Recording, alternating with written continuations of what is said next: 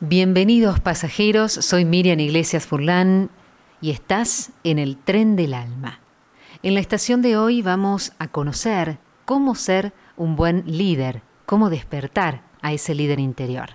Hasta hace poco se pensaba que por tener una buena carrera o un desempeño técnico, una persona era considerada un líder en su campo. Pero este mito es derribado sistemáticamente ya que hoy nada garantiza que recibirte con honores te va a llevar a ocupar puestos de responsabilidad. Tampoco el ser un buen profesional en lo tuyo te va a asegurar un ascenso o una promoción. En el mundo actual las personas son evaluadas prioritariamente justamente por cuatro ejes fundamentales. En primer lugar, sus habilidades de adaptabilidad, de flexibilidad para el cambio rápido. En segundo lugar, la velocidad para tomar decisiones en tercer lugar su capacidad de trabajar en equipo y en cuarto lugar el saber guiar y motivar a las personas.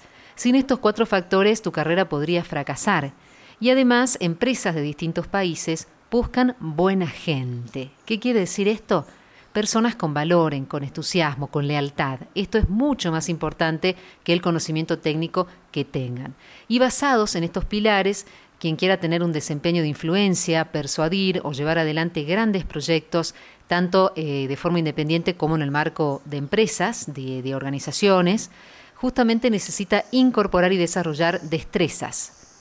¿Sí? Esto tiene que ver con entrenar diferentes formas, eh, siendo por ejemplo el, el coaching ejecutivo, empresarial, eh, una de las herramientas fundamentales, ¿no? Trabajar el tema también de las emociones, de la motivación, ya que los va a equipar a una gran cantidad de herramientas para su inmediata aplicación eh, sin tantas vueltas, ¿no? Ni complicaciones.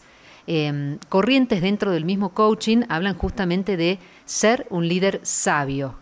Es el líder más humano, que tenga un sentido, una visión eh, trascendente de la vida, que se busque primero a sí mismo y luego a los distintos equipos y que tenga y trabaje su actitud.